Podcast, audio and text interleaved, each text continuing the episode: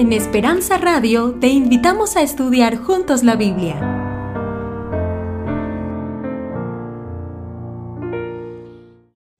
Padre amado que estás en los cielos, una vez más, Señor, quiero colocar en tus manos humildemente a este grupo de personas. Yo no creo que cuando en una noche fría como esta, después de un día arduo de trabajo, las personas dejan todo y se dirigen a tu, a tu santo templo, sea simplemente porque no tienen otra cosa mejor que hacer. Estas personas están aquí porque creen en ti, porque quieren aprender de ti, porque quieren crecer en ti. Y Señor, yo te suplico humildemente que tomes cada vida y hagas maravillas con esa vida. Tú eres un Padre de amor, tú conoces las luchas, los dramas, las tristezas, las alegrías de cada corazón. No permitas que nadie vuelva para la casa frustrado, que todos lleven respuestas para sus inquietudes. Y si alguien esta noche vino aquí esperando una bendición especial, tú que eres Padre de amor y conoces todo, atiende ese pedido atiende ese clamor. Pero que las personas vuelvan a la casa con la convicción de que se encontraron contigo. En el nombre de Jesucristo. Amén. Queridos, hay una pregunta que todos los seres humanos se hacen, especialmente cuando están pasando por momentos difíciles. Y sabes que todos, más tarde o más temprano, pasamos por momentos difíciles. Muchos de ustedes ya pasaron, otros todavía no pasaron, otros pasarán, otros están pasando. Y en esos momentos de dificultad, la primera cosa que sube a la cabeza es la siguiente, ¿por qué a mí? ¿Por qué conmigo? ¿Por qué a los otros no? ¿Por qué a los otros siempre les va bien? ¿Por qué a mí nada me sale bien? Y hay una explicación para eso. Por eso es que necesitamos conocer la palabra de Dios, porque la palabra de Dios explica todos los misterios de la vida. Y si alguna cosa la Biblia no te explica, es porque en esta tierra no tenemos explicación. Porque la Biblia también habla de misterios. Misterios. Por ejemplo, el surgimiento del mal en un mundo perfecto que Dios había creado. ¿Por qué apareció el pecado? ¿Por qué apareció el mal? A eso la Biblia le llama misterio. No podemos entender. Déjenme es tratar de explicarles antes de la lectura del texto bíblico, porque tiene que ver con el mensaje. Dios no creó al diablo, pero hay gente que dice así, pero alguien creó al diablo. Y si Dios no lo creó, ¿quién lo creó? Y si Dios es creador de todo, tiene que haber creado al diablo. Entonces hay gente que no entiende eso. Yo les digo, mira, Dios creó un ángel perfecto llamado Lucifer. Dios no creó al diablo, Dios creó a un ángel perfecto llamado Lucifer. Pero, para que Lucifer pudiese ser perfecto, tenía que ser libre. Porque alguien que no es libre no es perfecto. La libertad forma parte de la perfección.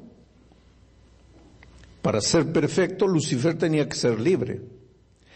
Y para ser libre tenía que poder escoger. Porque si tú no puedes escoger, no eres libre. Entonces, la perfección de Lucifer demandaba la libertad. Y la libertad demandaba poder escoger. Pero para poder escoger tienen que haber por lo menos dos caminos. Porque si hay un solo camino, vas a escoger en qué, si solo hay uno. Si solo hay una mujer en el mundo y te casas con ella, no vas a decir escogí, ¿qué, escogiste? Era la única que había. Entonces tú te das cuenta, Lucifer para ser perfecto tenía que ser libre. Para ser libre tenía que poder escoger. Y para poder escoger tenía que haber por lo menos dos caminos. La posibilidad del bien y la posibilidad del mal. Y ahora vas a decir, pastor, entonces ya existía la posibilidad del mal. Sí, existía. Entonces Dios creó el mal. No. Y te explico por qué no. Porque la posibilidad de no es Él. Y te explico. Todos nosotros tenemos aquí la posibilidad de contraer SIDA, sí o no. ¿Tenemos o no tenemos la posibilidad de contraer SIDA? Todos. ¿Eso quiere decir que estamos con SIDA? Ah, la posibilidad de no es la realidad. El hecho de que existía posibilidad del mal no quiere decir que existía el mal. El mal no existía, existía la posibilidad del mal, pero la posibilidad del mal no es la realidad. Ahora, si Lucifer, perfecto, libre, con capacidad de escoger, podía haber escogido el camino del bien, ¿por qué escogió el camino del mal? A eso la Biblia le llama un misterio. No me preguntes porque yo no te puedo explicar. Hay cosas que a veces la gente me pregunta y yo no puedo responder porque la Biblia no responde. Y lo que la Biblia no responde, ¿de dónde yo te voy a inventar? Yo solo te puedo responder lo que la Biblia dice, lo que la Biblia no dice. Por ejemplo, pastor, eh, ¿habrá sexo en el cielo? ¿Y cómo te voy a responder yo si la Biblia no me dice eso? Pero dígame alguna cosa, pero ¿de dónde te voy a decir yo? Si yo te digo alguna cosa, yo te voy a inventar. ¿Quieres que...?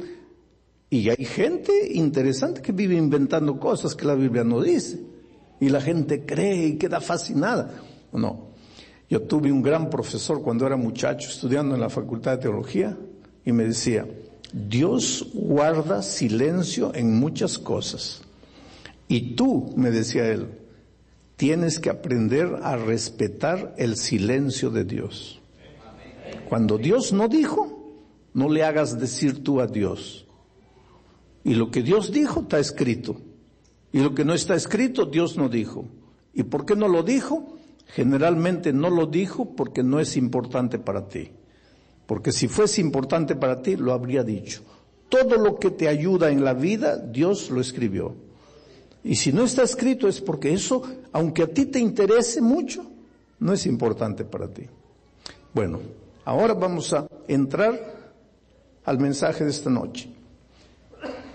Vamos a leer Romanos capítulo 8, versículo 1. Dice así. Ahora pues, ahora pues, es esta frase, esta manera de, empezar me gusta. Romanos 8, 1. Ahora pues, ¿sabes por qué me gusta esa manera de empezar? Ahora pues.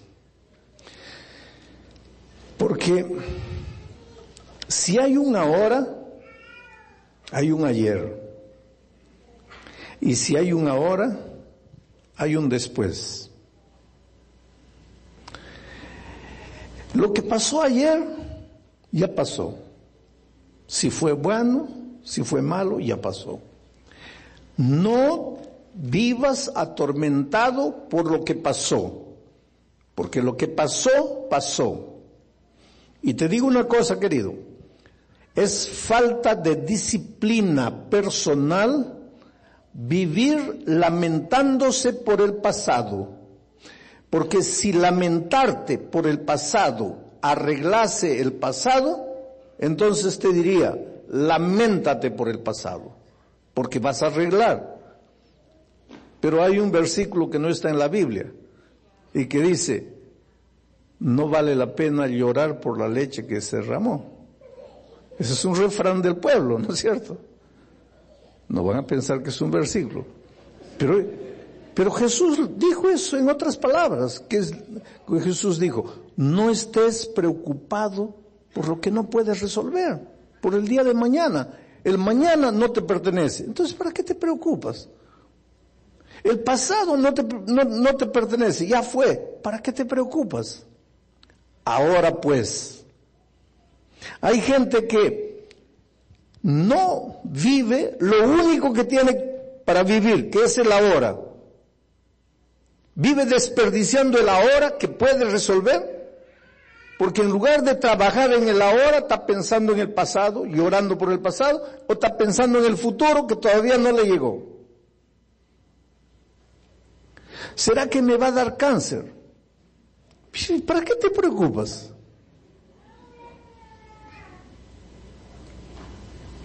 ¿Será que la persecución viene? La profecía dice que sí, pero ¿para qué te preocupas? Cuando llega, pues la enfrentas. Yo digo que cuando vengan los tiempos difíciles, ¿vas a sufrir o no? Claro. Entonces guarda tu energía para sufrir. ¿Para qué estás sufriendo ahora por adelantado? Hay que saber vivir, querido. Hay que saber vivir. Por eso Pablo dice, dice así, ahora pues, ahora, vamos a vivir el ahora. Vamos a resolver el ahora. Lo que pasó, pasó, lo que no pasó, todavía no pasó. Basta cada día su afán. Pero ¿qué es lo que dice? Eso no es el mensaje, eso es solo una introducción. ¿Qué es lo que Pablo dice? Ahora pues, ninguna condenación hay para los que están en Cristo Jesús, los que no andan conforme a la carne, sino conforme al Espíritu. Aquí está el tema de esta noche. Ahora pues, ninguna condenación hay para los que están en Cristo Jesús. ¿Y quiénes son esos que están en Cristo Jesús?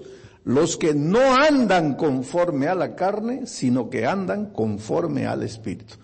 Esta noche vamos a ver lo que es andar conforme a la carne y también lo que es andar conforme al Espíritu.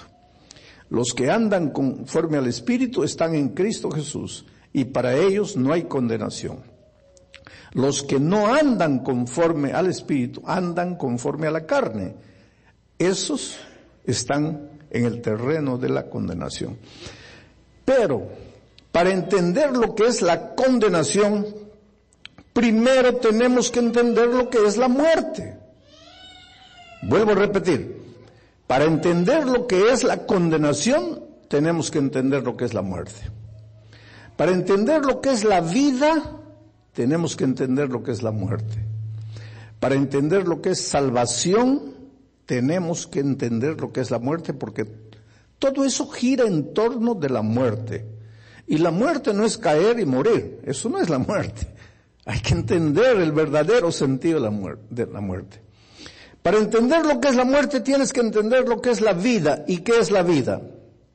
La vida no es una cosa. Hay gente que piensa que la vida es 70 años que el corazón late y el pulmón respira. No, desde el punto de vista biológico, eso puede ser la vida. Pero tú no eres solamente un ser biológico, físico. Tú no eres solo carne, cuerpo, hueso. Tú tienes sentimientos. quiere decir, la vida no es solo respirar. Ahí está la diferencia entre el animal y el hombre. Para el hombre, para el animal, la vida es respirar, correr, andar, dormir, respirar, correr, reproducirse. Es pero tú no, porque tú tienes sueños, tú tienes alegrías, tú tienes tristezas, tú tienes planes que el animal no tiene. Entonces la vida no es solo un asunto físico, un asunto biológico, no es solo de tu, tu pulmón está respirando, estoy vivo, no, no. La vida, Jesucristo dijo, cuando estuvo en esta tierra, dijo así, yo soy el camino, la verdad y la vida. La vida no es una cosa, la vida es una persona. Entonces, cuando tú vas a Jesús y vives en comunión con Jesús, estás en la vida. Estás vivo porque estás en Jesús que es la vida. Por eso Jesús dice, yo he venido para que ustedes tengan vida y la tengan en abundancia.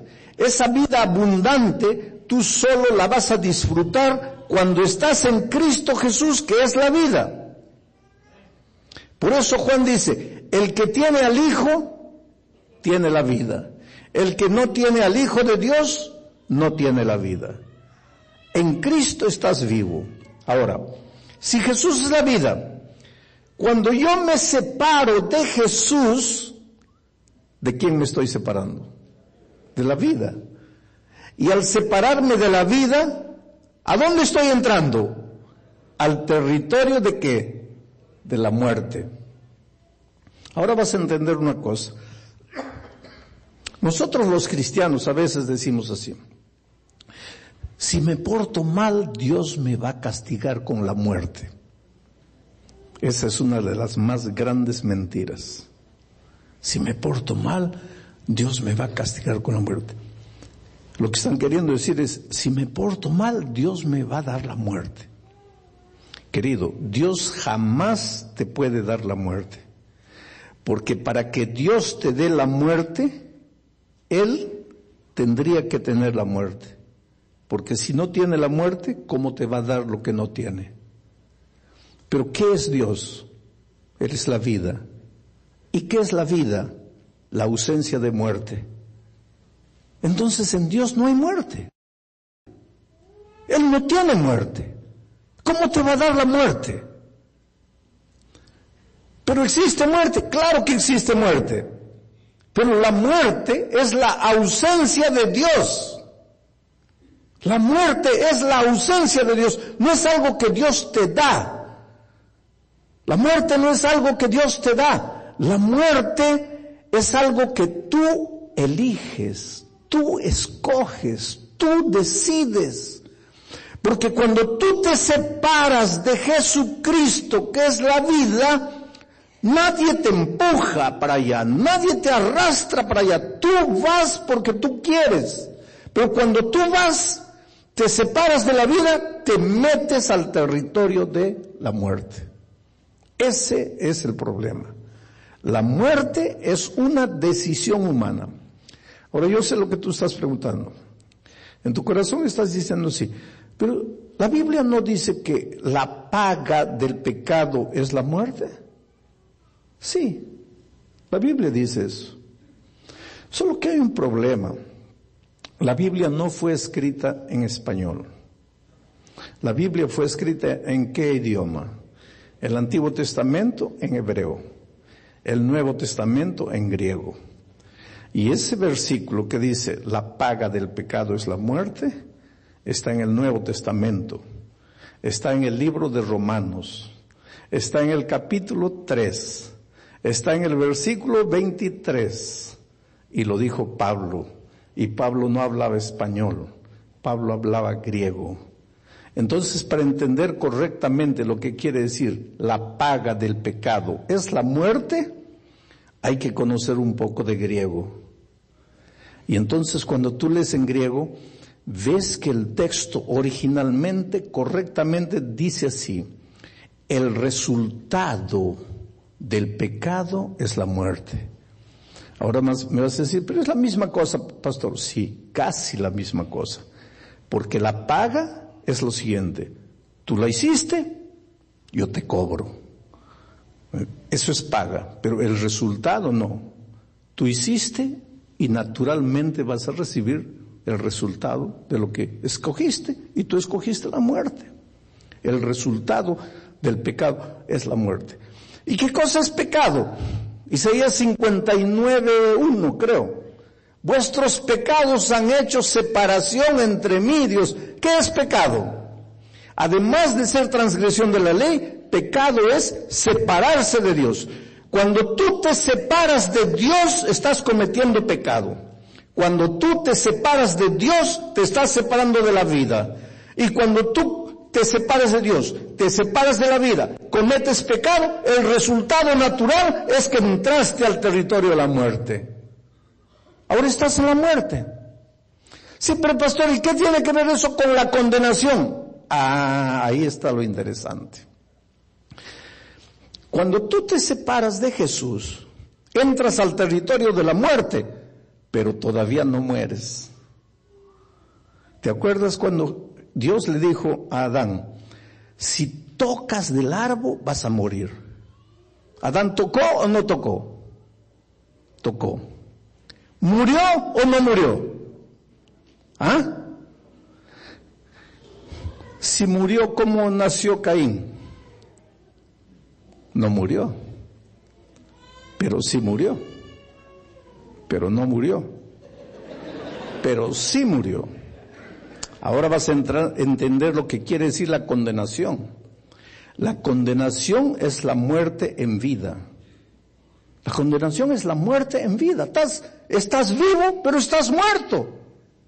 Quiere decir, tu corazón late, tu pulmón respira, pero ya no disfrutas de la vida, ya estás en el terreno de la condenación, en el terreno de la muerte. Un día vas a morir eternamente. cuando llegue el final de toda la historia, vas a morir eternamente. Pero desde que te separaste de Jesucristo hasta que mueras eternamente hay un largo camino. Y ese camino se llama el camino de la condenación. ¿Y qué es el camino de la condenación? Ah, en este camino de la condenación el diablo hace, puede hacer dos cosas. Te quita el empleo, te quita la familia, te quita el respeto propio, te quita la dignidad, te quita la casa, te quita el carro, te quita las ganas de vivir, te quita, te, te deja en la miseria, pobre, arruinado, destruido que ya no te queda otra cosa sino pensar en morir. Esa es una de las cosas que el diablo puede hacer en el terreno de la condenación. Pero también puede hacer otra cosa. Te da dinero, te da carro, te da todo, te da gloria, te da fama. No ven esos artistas que venden un disco ahí y se quedan millonarios. Te da todo. Pero ¿y de qué te vale? El diablo te puede dar todo materialmente, pero no te da paz por eso hay gente millonaria que agarra un revólver y se da un tiro. La gente pobre que ya no aguanta agarra un revólver y se da un tiro. Y, la gente rica también agarra un revólver y se da un. Porque ambos, el pobre se mata, el rico se mata. ¿Por qué? Porque están en el terreno de la condenación. Entonces, no es solo que si estoy en el terreno de la condenación todo me va a ir mal. No, no, no, todo te puede ir bien también pero de nada te va a servir, porque no vas a tener paz en el corazón. Y yo conozco gente millonaria, gente rica, gente famosa que llora, que se desespera. ¿Por qué un artista famoso que tiene gloria, fama, dinero, poder, todo, se mete droga hasta matarse? ¿Por qué? Porque no tiene paz. Porque está en el terreno de la condenación. Está caminando el camino de la carne. Está perdido. Aquí no hay paz. Pero ahora viene Pablo y dice, pero ahora, ahora, hoy, porque ayer no interesa, pero ahora ninguna condenación hay para los que están en Cristo Jesús. No interesa cómo está tu vida. Estás perdido, estás acabado, estás semidestruido pero ahora da media vuelta y va en dirección de Jesucristo. Y ahora ninguna condenación hay para los que están en Cristo Jesús. Pero creo que conté anoche, yo estaba saliendo en el Brasil de un estadio, sí, te conté anoche, pero voy a repetir para que entiendas el terreno de la condenación. Yo vivo en Brasil hace muchos años. El Brasil es interesante, es un país, gracias, eh, muchas gracias. Es un país lindo, tiene muchas cosas, pero tiene cosas tristes. También una de las cosas feas que el Brasil tiene es la famosa macumba, la hechicería, la brujería. Y yo les decía anoche, mucha gente piensa que las brujas son feas. Eso es en la historia de la revista ahí. La bruja es fea, nariguda, tiene una verruga en la nariz. Pero hay brujas bonitas. En el Brasil hay muchas brujas bonitas metidas ahí, artistas famosas, brujas macumberas.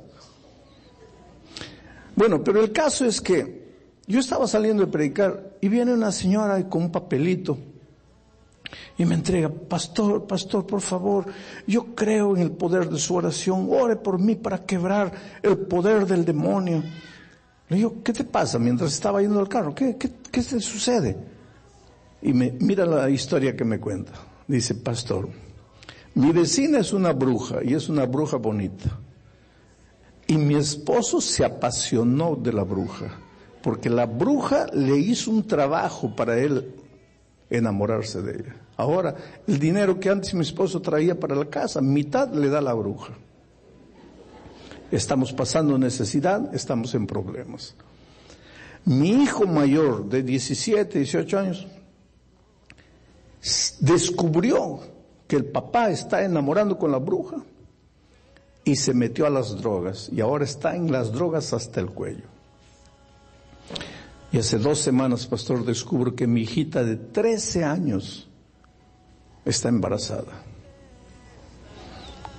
Pastor, mi vida está un infierno. Mi esposo con la bruja. Mi hijo en las drogas. Mi hijita embarazada.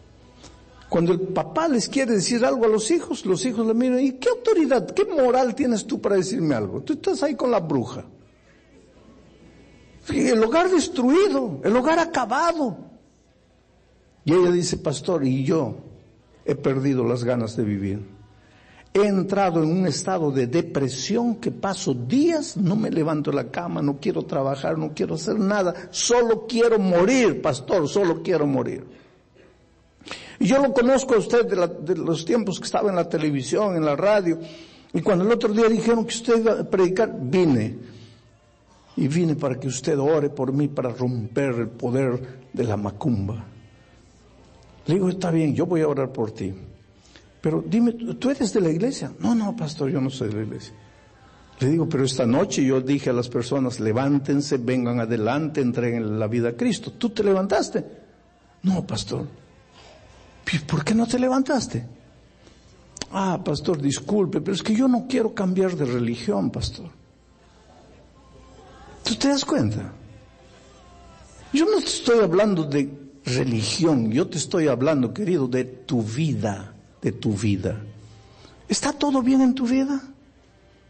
¿O las cosas están de cabeza para abajo? Por más que te esfuerzas, que luchas para arreglar, porque el otro día alguien me dice, sí, pastor, a mí me pueden acusar de todo, pero de ocioso no. Trabajo en dos empleos. Salgo a las cuatro de la mañana, vuelvo a las once de la noche. Lucho, pastor, trabajo. Y yo veo otra gente que trabaja menos que yo, progresa. Y yo, en la pobreza, en la miseria. ¿Sabes por qué? Estás en el terreno de la condenación. Estás en el terreno de la condenación. Pero pastor, ¿cómo sabe usted que estoy en el terreno de la condenación? Yo te hago una simple pregunta. ¿Cuándo en tu vida diste la media vuelta y te entregaste a Jesús? Porque Pablo dice, ahora, ninguna condenación hay para los que están en Cristo Jesús. ¿Cuándo te entregaste? ¿Cuándo fuiste? Entonces, por más bueno que seas, porque hay gente que me dice, pero pastor, yo no le hago mal a nadie, yo no estoy robando, no estoy matando, yo solo quiero lo mínimo que Dios me deje vivir bien. Y Dios quiere que vivas bien, pero es que tú no estás en el territorio de Dios, tú estás en el territorio de la condenación. Y ahora esta señora viene con su vida destruida. Y yo le digo, ven. Y Jesucristo allá con los brazos, hija, ven, ven. Y ella dice, no quiero cambiar de religión, pero ¿qué religión, querido? Es asunto de cambiar de vida. El otro día una señora me decía, pastor, mira, ¿cómo es la vida, no? Perdí un hijo. Un año después, perdí el otro hijo, ya jóvenes, y los dos en accidente de tránsito. A raíz de eso, pastor, entré en un estado de depresión tan grande y de repente descubrí que mi esposo estaba con otra mujer y ahí fue la última gota. Ahora sin esposo y sin hijos, me vine a Estados Unidos. Y dice, vivo aquí en, una casa de favor. Pero miren lo que ella me cuenta, pastor. A las 5 de la mañana, antes que nadie se haya levantado en la casa, yo me levanto y me voy. Y solo vuelvo en la noche después que todos se han acostado. ¿Y sabe por qué, pastor? Porque me da vergüenza comer. Está bien una semana, 15 días, un mes. Pero estoy ocho meses, no encuentro trabajo. Y claro, cuando llega la hora de comer, ellos sirven la mesa. Yo tengo vergüenza, pastor, por eso me salgo a las seis, cinco de la mañana y vuelvo en la noche. ¿Dónde está Dios? Querido, Dios está en el mismo lugar, esperándote, con los brazos abiertos. Tú no tienes que tener miedo de ir a Jesús. Ah, pastor, pero es que si me entrego a Jesús ya no voy a poder fumar, ya no voy a poder beber, ya no voy a poder ir a las fiestas.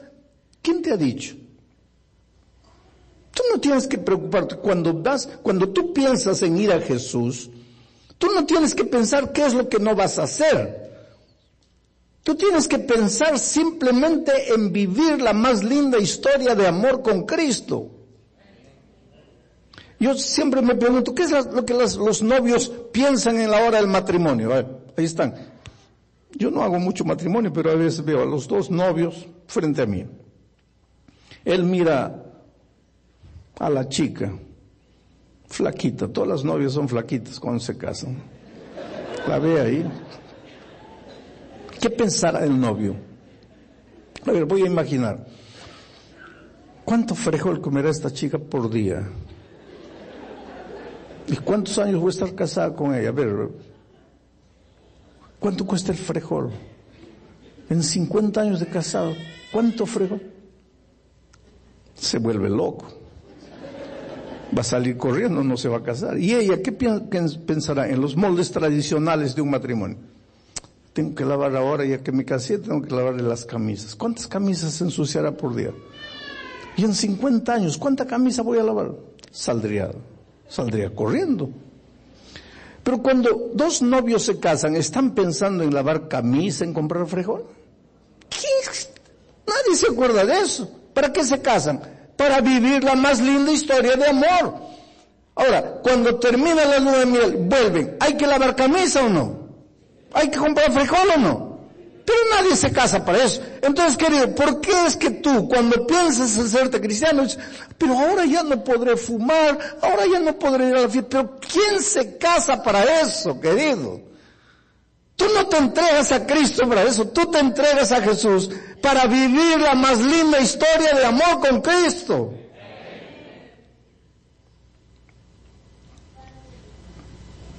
Estás aquí en el terreno de la condenación y Jesús te dice, ven, pues entonces va, corre, entrégate al Señor Jesucristo.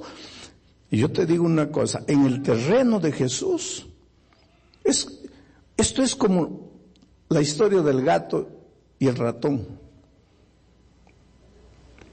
¿Cuántos han visto un gato cazando a un ratón? Levanten la mano. ¿Cuántos han visto alguna vez un gato cazando? Bueno, ustedes van a entender. ¿Cuántos nunca han visto un gato cazando a un ratón? Levanten la mano. Nunca han visto. Ustedes no van a entender. Tú sabes que la, el placer del gato no es matar al ratón. El gato no, no, no caza ratón para matarlo, ni para comer. Gato no come ratón. El gato solo come ratón. Ratón le dicen, ¿no? El gato solo come ratón cuando el dueño es un tacaño que no le da comida. Pero cuando el gato está bien alimentado, él no, él no come ratón, el gato no come ratón. Pero entonces, ¿para qué caza? Por el placer que le da, pero no matar, porque el gato no mata. Ahí que está, por eso les pregunté cuántos han visto un gato cazando a un ratón. Porque el gato agarra al ratón y no le mete las garras. Porque si le mete las garras lo mata y él no quiere matarlo. Tampoco lo muerde, solo lo mordisquea un poquito así. Porque lo que quiere hacerlo sufrir, hacerlo sufrir. El pobre ratoncito se desmaya. Ahí el gato se queda tranquilo, se hace al tonto, como que no le interesa, se queda ronroneando.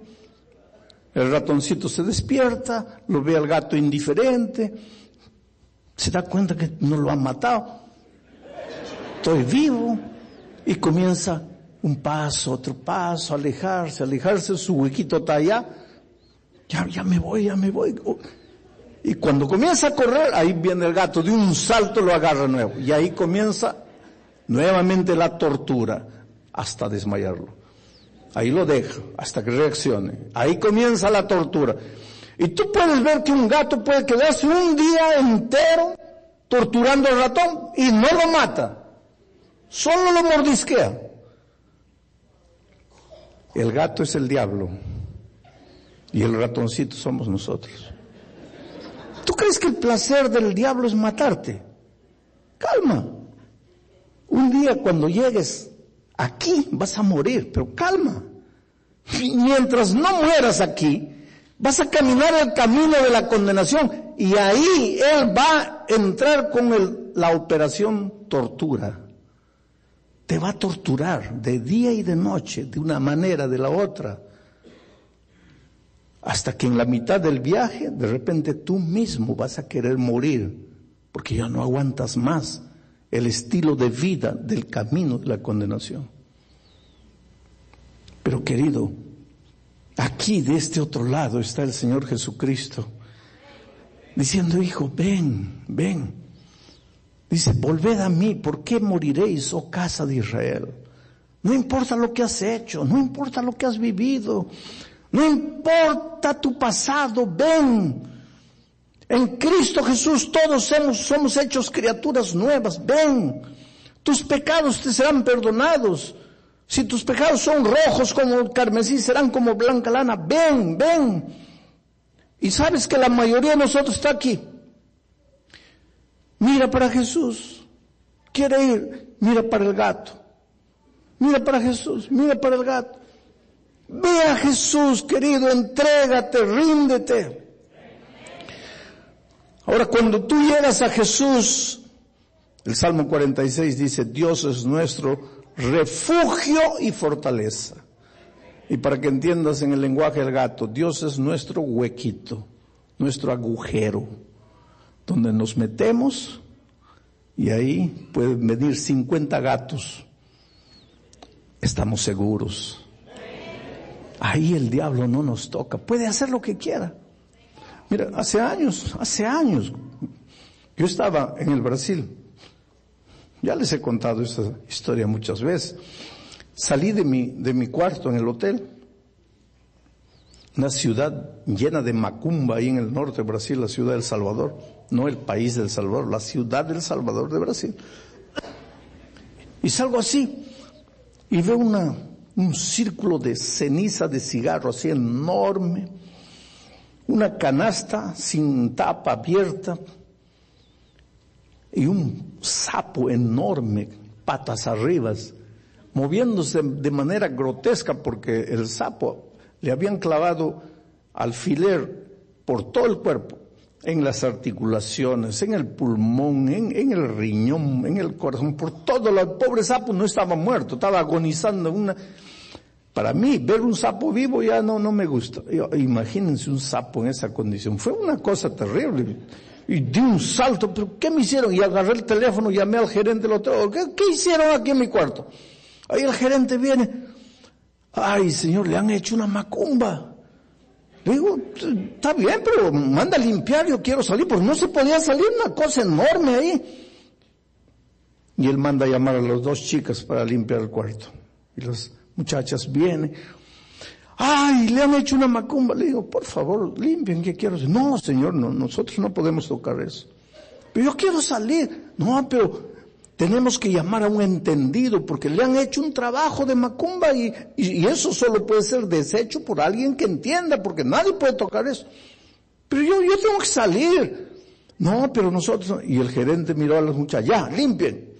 Y las pobres comenzaron a llorar de miedo. Y claro, querido, ahora te digo una cosa, mira. Si tú no estás en el refugio, si tú estás aquí, ten pavor del enemigo. Porque a veces tú piensas, no, que me han hecho un trabajo de hechicería, de brujería. Si estás en el terreno de la condenación, te agarra todo, porque estás en el territorio del enemigo.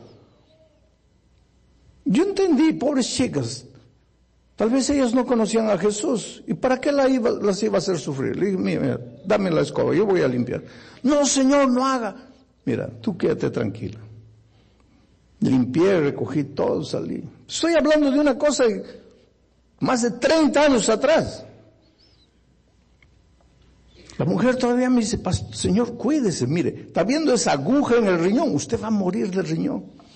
Está viendo en las articulaciones, usted va a morir todo seco. Aquí estoy, querido, por la gracia de Dios. Mis riñones están bien, mis pulmones están bien, mi corazón está bien, mis articulaciones están perfectas. ¿Por qué? Es que Pablo dice, ninguna condenación hay para quien está en Cristo Jesús. No puedes continuar viviendo en el terreno de la condenación. Y la Biblia dice, hoy es el día de buena nueva, hoy es el día de salvación. Oh mi amigo querido, Dios te ama.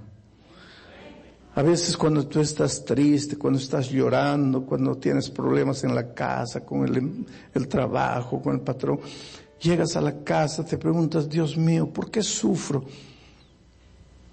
Tú no tienes idea cómo Dios sufre contigo, porque te ama. Pero entonces, ¿por qué no me ayuda? Porque Él no puede hacer nada contra tu voluntad. Tú tienes que querer. Tú tienes que entregarte. Tú tienes que decir, Señor, te necesito en mi vida. Ahora, si te entregas a Jesús, ¿no vas a tener problemas? No, yo no estoy diciendo eso. Tú me ves aquí. No pienses que yo no he tenido problemas en mi vida, que yo no tengo problemas en mi vida. Pero una cosa es enfrentar los problemas solo. Y otra cosa es enfrentar los problemas en el nombre del Señor Jesucristo. Tú sabes lo que es esperanza, querido. ¿Tú sabes cuál es la diferencia entre el que se despierta con Cristo y el que se despierta sin Cristo? El que se despierta con Cristo, el que se despierta sin Cristo, de mañana se despierta Mira por la, la ventana, está, nevando. Ay, un día más en esta miserable tierra. Tengo que trabajar porque si no trabajo no como. ¿Cuándo acabará esto? Y vaya ahí. Porque no tiene a Cristo.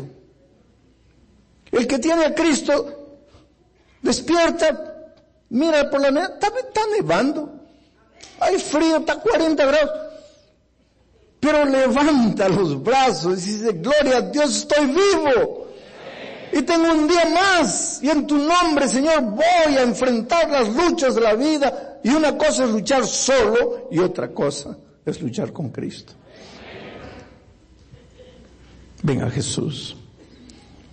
Entrégate a Jesús. Dile, Señor, he luchado solo, he vivido solo. No, no soy malo, no soy un, asesino, un ladrón, nada de eso. Pero a veces cuando llega la noche no puedo dormir. Las cosas no me salen bien, por más que me esfuerzo, Señor. Esta noche entiendo que estoy en el terreno de la condenación. Te necesito en mi vida. ¿Puedes hacer algo por mí?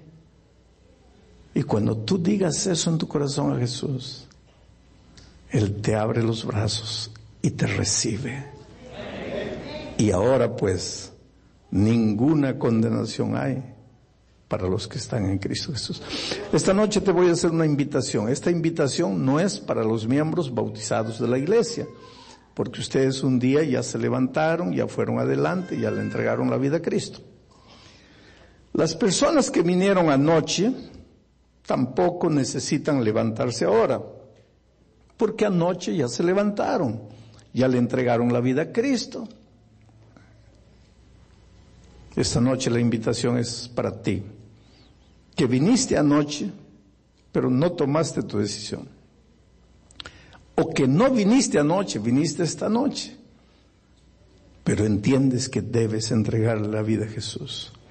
Si quieres decirle, Señor, te entrego mi vida, voy a pedirle a Marilis que venga para cantar. Porque mientras ella canta, yo te voy a pedir que te levantes y vengas aquí adelante, entregándole la vida a Jesús. ¿Quién es la primera persona que quisiera levantarse esta noche? ¿Dónde estás? Alguien tiene que ser esa primera persona. Ven en el nombre de Jesucristo, ven. No te quedes sentado. La Biblia dice, si oyeres hoy su voz, no endurezcáis vuestro corazón. Y tú estás oyendo la voz de Dios. ¿Quieres levantarte y venir? ¿Quién eres? Yo no sé, pero el Espíritu Santo se está moviendo y te está llamando. Claro, gracias muchacho, qué linda decisión. Venga Jesús.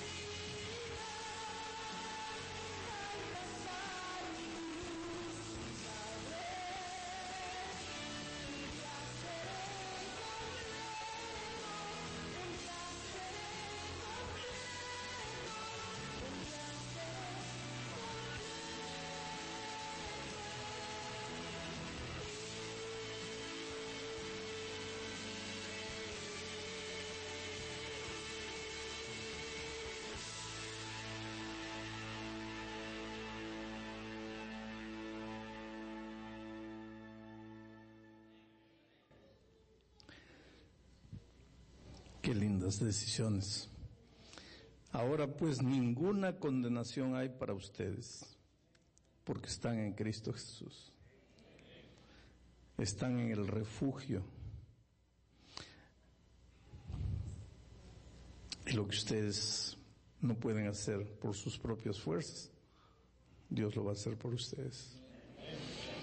Justamente el tema de mañana es eso, cómo Dios arregla nuestro mundo interior para usarnos a nosotros mismos en la solución de nuestros problemas. Porque cuando este mundo interior nuestro está desordenado, por más que queremos, no nos salen bien las cosas. Dios no les va a hacer caer así las soluciones del cielo, sino que va a reconstruirlos a ustedes interiormente. Y ustedes van a ser vencedores en Cristo. Padre querido, toca estas vidas, Señor. Gente linda que ha creído en ti, que ha creído en tu palabra, que se ha levantado, que ha venido aquí y te dice, Señor, te entrego mi vida. Tómalos en tus brazos de amor. Esta noche dales una noche de paz, de reposo, tranquilo, que mañana se despierten con ganas de vivir y en tu nombre salgan y enfrenten las luchas de la vida y vuelvan en la noche victoriosos. En el nombre de Jesús. Amén.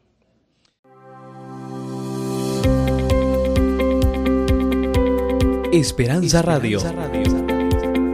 Siga disfrutando de nuestra programación en www.esperanzaradiolv.com.